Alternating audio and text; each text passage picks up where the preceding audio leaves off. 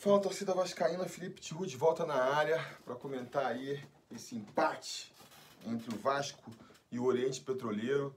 É difícil, né? Difícil. Aliás, vocês me desculpem aí, eu tô até sentado agora, porque é a terceira vez que eu vou gravar esse vídeo. Tô tendo problema com a minha, com a minha máquina aqui. É... Tô até gravando com o celular agora para garantir. Então, pior do que ver esse jogo é só fazer três vezes o comentário sobre essa partida, né? É, eu posso até me repetir eventualmente aqui, falando coisas que eu achei que eu falei na última, no, no, vídeo que não foi pro ar e que na verdade foi nesse. Então, qualquer coisa, já fica aqui o pedido de desculpas. É, o fato é que foi mais uma partida ruim do Vasco, né? Mais uma partida muito ruim do Vasco, mais uma partida em que o Vasco não consegue mostrar nenhuma evolução, é a nona partida do Vasco na temporada. O Vasco não consegue evoluir, melhorou muito pouco, mas assim, uma coisa bem pouca mesmo em relação ali aos primeiros jogos. É, ainda tem também aí a qualidade dos adversários, que eu acho que pode camuflar um pouco aí e passar a impressão de que o Vasco está melhor do que, do que realmente está. Eu acho que a gente não pode se deixar levar por isso. É, o time do Oriente Petroleiro é um time muito fraco tecnicamente assim como o time do Altos do Piauí era, o time da Portuguesa. Então a gente não pode ser, ah, pelo menos está criando chance de gol agora. Não, galera, não. Eram partidas, eram partidas que o Vasco tinha que, que ter ganho com, com tranquilidade. Essa que é a verdade. Essa que é a verdade. É, eu comentei no preleção sobre Vasco, né, que a, que a chance da gente sofrer até o final era grande, porque esse time do Vasco faz a gente sofrer nessas horas. Não me lembrava qual era a última partida que o Vasco é, tinha conseguido o, o, seu objetivo sem sofrimento. E aí me lembraram que foi ali a, a classificação contra o, o Universidade Concepción, justamente na, na fase pré-Libertadores de 2018. E aí eu pensei, cara, esse time do Universidade Concepción é um time do nível que é o Oriente Petroleiro agora. E, e a gente, com aquele time, que também não era nenhum timaço, penou para conseguir é, no final do ano para conseguir permanecer na primeira divisão, né? A gente mal bem conseguiu vitórias tranquilas, por 4 a 0 neles. E dessa vez, nem isso. A gente não conseguiu é, uma vitória magra em São Januário e, pô, foi incapaz de fazer um gol agora contra os caras. E pior do que isso, né? Tomou sufoco. Tomou sufoco no final, foi ali ser salvo pela trave. Porque se entra aquela bola e o jogo vai para os pênaltis, a situação ia ser muito complicada para o Vasco. Ia ser muito complicada. O Vasco começou até bem na partida, né? Ou pelo menos conseguindo ser melhor na partida. É, acho que o Vasco se beneficiou daquilo que a gente já imaginava no preleção, que é o fato do Oriente Petroleiro, que já não é uma equipe que marca muito, já é uma equipe que naturalmente deixa espaços, né? Pelo que a gente viu da, do jogo da ida. É, uma equipe assim, tendo obrigação, jogando em casa, tendo a obrigação de buscar a vitória, a tendência é que fosse dar mais espaço ainda para o Vasco. E foi o que aconteceu. O Vasco teve muito espaço no ataque, e nem assim conseguiu se criar. Começou a partida até é, tendo mais chances, é, cercando mais a área ali do, do Oriente Petroleiro, mas aos poucos o Oriente Petroleiro foi se arrumando ali na, é, em campo e, e, e, terminou o primeiro tempo dominando o Vasco, botando o Vasco no bolso, né? Essa aqui é a grande verdade. É, acho que foi até uma partida ali da, da tática contra a técnica. O Oriente Petroleiro, muito fraco tecnicamente, mas jogando com uma disciplina tática e jogando com um esquema tático, né? Mostrando que isso pode fazer diferença, que isso pode equilibrar partidas. E o Vasco contando só com o talento dos seus atletas mesmo, né? Contando com a técnica dos seus jogadores, que por mais que muita gente reclame que o time tem um, o Vasco tem um time fraco, um elenco desqualificado, contra o Oriente Petroleiro, eu acho que essa diferença é, pende bastante para o Vasco, né?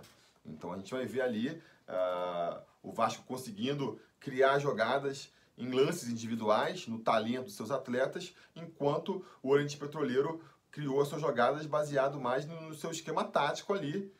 E, cara, felizmente, felizmente, tecnicamente eles deixam muito a desejar porque criaram várias oportunidades. Foram 13 chutes a gol do Oriente Petroleiro, só um acertou a mira ali, né? Então quer dizer, e esse um aí, eu não me lembro qual foi o lance, mas com certeza foi um lance ali sem perigo, né? Que o Fernando Miguel agarrou com tranquilidade, o que fez com que o, que o Fernando Miguel nem precisasse trabalhar na partida de hoje. Essa que foi a verdade.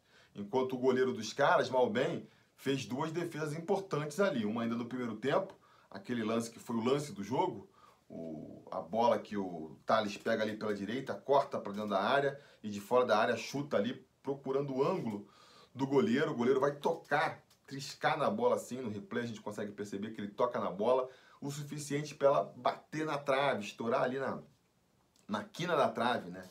E depois ainda rola sorte. O Vasco, além de tudo, ainda tá com azar, né? A sorte rolou para eles, porque a bola bate ali na quina, volta nas costas do goleiro, mas ao invés de ir para trás e entrar pro gol, ou até mesmo ir para frente ali, de repente, e aí o Germancano já estava chegando pro rebote, ela bate nas costas do goleiro e meio que morre ali na grama, né?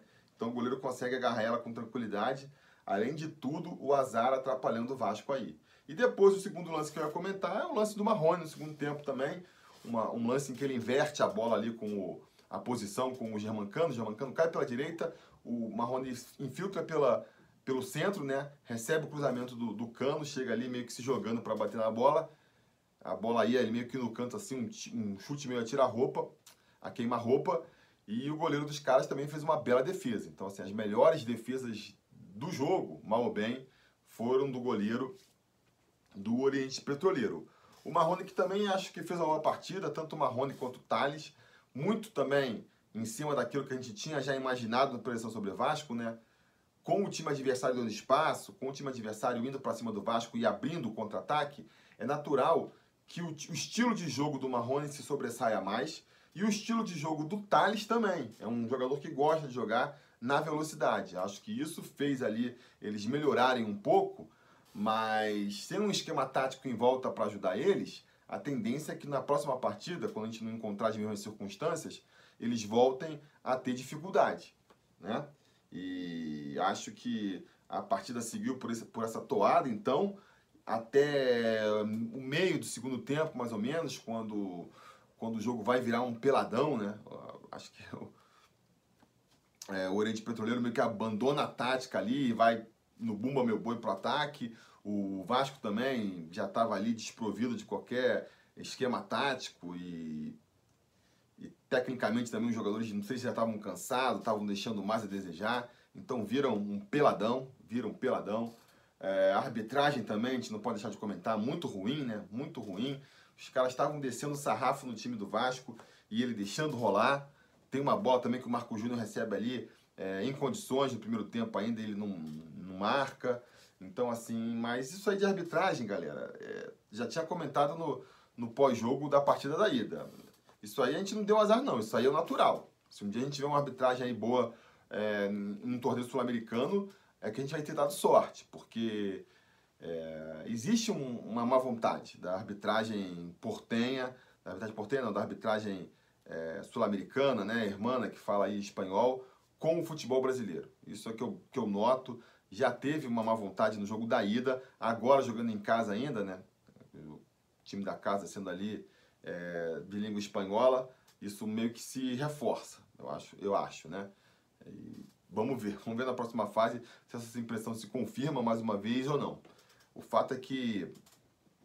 E não estou querendo também aqui usar arbitragem para justificar nada, não, né? Só estou comentando. É, o fato é que foi então esse jogo até o final, essa correria aí, a gente vai é, mais uma vez terminar a partida o quê? Na ponta dos, dos pés aqui, na, no, no, com a, a bunda na, na ponta da, do sofá, suando, torcendo para a partida acabar logo, porque o Vasco está tomando sufoco, porque foi incapaz de fazer um mísero golzinho contra o Oriente Petroleiro, né? O, pode falar aí das, das substituições que entraram também, não, não, mudaram muita coisa. O, o Alexandre entrou no lugar do Henrique, que, que saiu contundido teoricamente, né? Não chegou a comprometer. É, vamos ver se de repente essa contusão do Henrique pareceu muscular, tira ele aí por umas duas, três semanas, pode ser aí uma oportunidade pro, pro Alexandre ter uma sequência e tentar se firmar na posição. Teve a entrada também do Bruno Gomes no lugar do, do, do, do Marco Júnior, né? Gostaria de acreditar que é porque o Abel imagina que, que pode jogar com o André e o Bruno Gomes juntos, mas acho que não, né? Acho que ele só quis, acho que ele imagina os dois como primeiro volante, acho que ele não imagina é, começando com os dois desde o início do jogo, só botou ele ali para fechar o time mesmo, né? Ali era o momento que ele já estava querendo recuar o time, fechar a casinha para tentar segurar o resultado. E no final ainda vai rolar o ainda vai rolar a substituição do do Marrone pelo Ribamar. Essa talvez tenha sido ali a, a melhor mudança do Abel, a melhor notícia, porque quando foi entrar o Ribamar, eu imaginei, pô, ferrou agora, né? Vai botar dois jogadores lá dentro da área para brigar pela bola, aquela confusão, mas não.